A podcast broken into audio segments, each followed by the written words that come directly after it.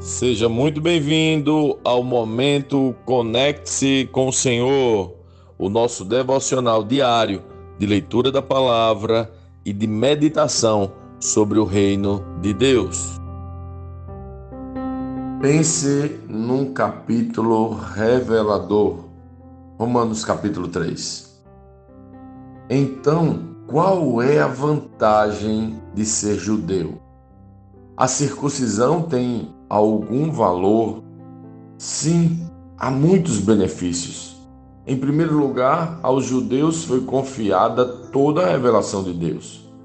É verdade que alguns deles foram infiéis, mas isso significa que Deus será infiel? De maneira nenhuma.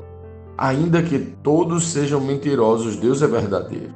E as Escrituras dizem a seu respeito: será provado que tens razão no que dizes e ganharás tua causa no juízo.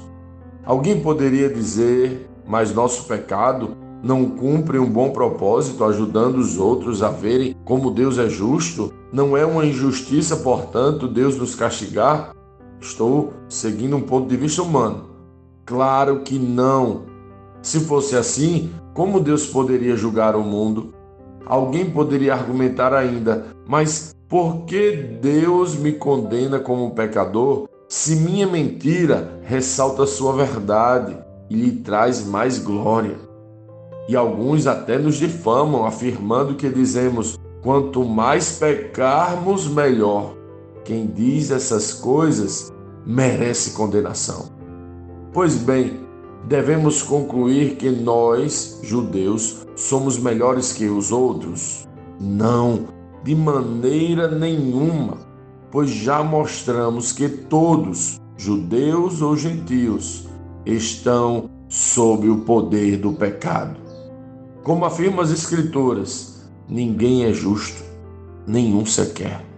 Ninguém é sábio, ninguém busca Deus, todos se desviaram, todos se tornaram inúteis. Ninguém faz o bem, nenhum sequer. Sua conversa é repulsiva como o odor de um túmulo aberto.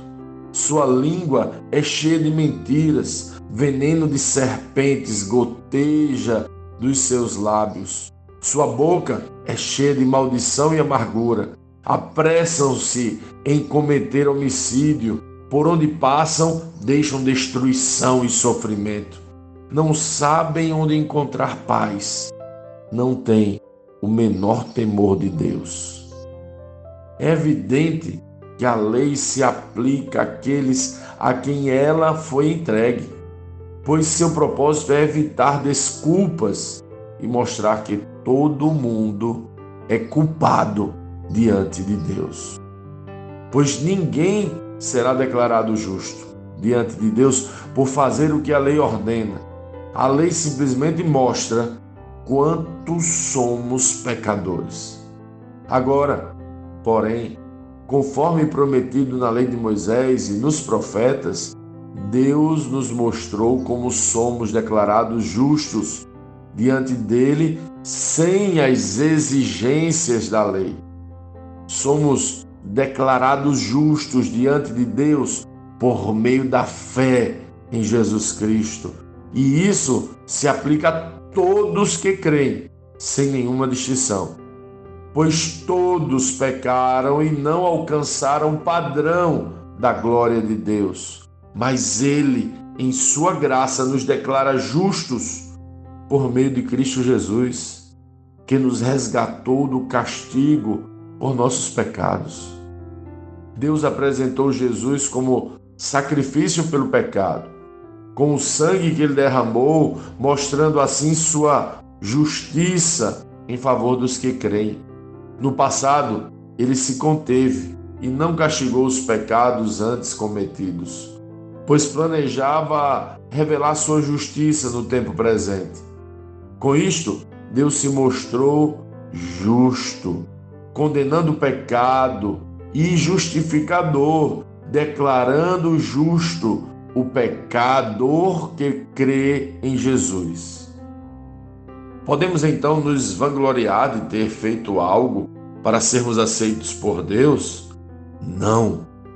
pois nossa absolvição não vem pela obediência à lei, mas pela fé.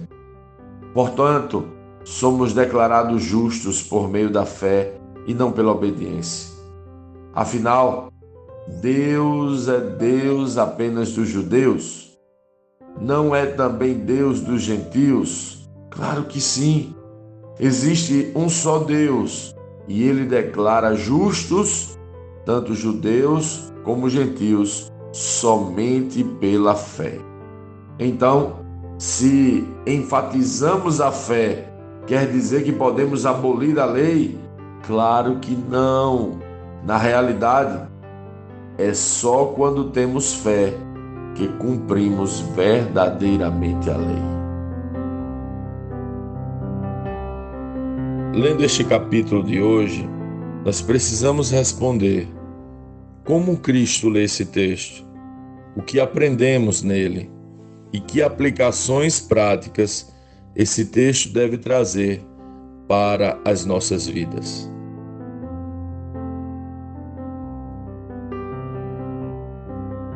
Quão grandes letras foram essas que Paulo escreveu. Ele derruba toda perspectiva de justificação própria, todo anseio de orgulho e expectativa de autossuficiência, no que diz respeito à salvação e à nossa própria condição do homem. Esse texto é uma espécie de raio-x da condição humana quando diz: ninguém é justo, nenhum sequer. Ninguém é sábio, ninguém busca Deus. Todos se desviaram, todos se tornaram inúteis. Ninguém faz o bem, nenhum sequer.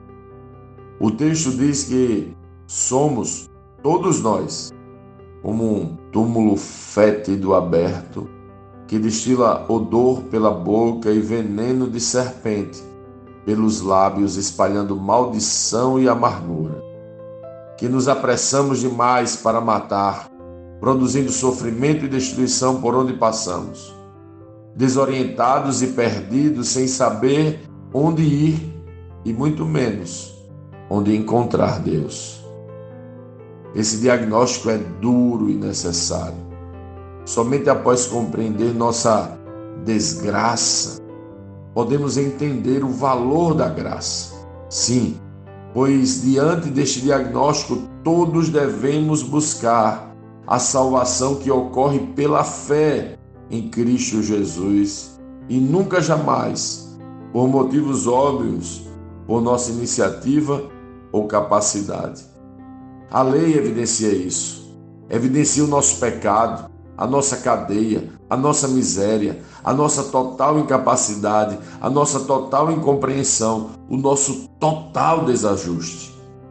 Mas somos declarados justos diante de Deus por meio da fé em Jesus Cristo, e isso se aplica a todos que creem, sem nenhuma distinção, pois todos pecaram e não alcançaram o padrão da glória de Deus. Mas Ele, em Sua graça, nos declara justos por meio de Cristo Jesus, que nos salvou do castigo por nossos pecados. O justo nos justifica. O único que realmente é justo nos entregou a justificação. Jesus nos substituiu na nossa condenação, na nossa morte, para nos proporcionar justificação. Não somos justificados por nossas ações, mas exclusivamente pela ação de Cristo, pois não temos condições de tal feito. Como alguém que recebe tamanha graça vive? Se acomoda ao pecado ou agora que foi justificado, busca viver de acordo com o prêmio que recebeu? Deus nos declarou justos e agora viveríamos deliberadamente o pecado? Claro que não aqueles que foram alcançados pela graça, que foram declarados justos pelo justo, agora devem viver como justos, ou seja, de acordo com o que já receberam.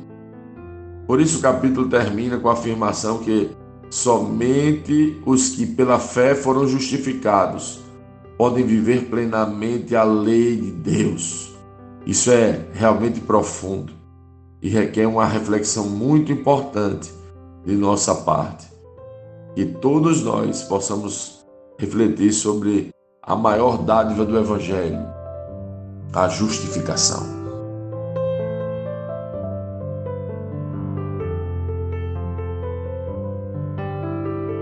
Sim, que bom ter você neste devocional e poder compartilhar o Evangelho.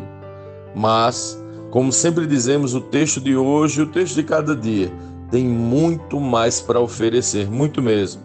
Nosso objetivo aqui é te influenciar a parar um pouco e ler o texto bíblico, pois acreditamos que cinco minutos de vida na palavra podem transformar completamente uma vida. Que Deus te abençoe leia, medite, comente, pergunte e adore o Senhor no seu lugar secreto. Conecte-se com o Senhor.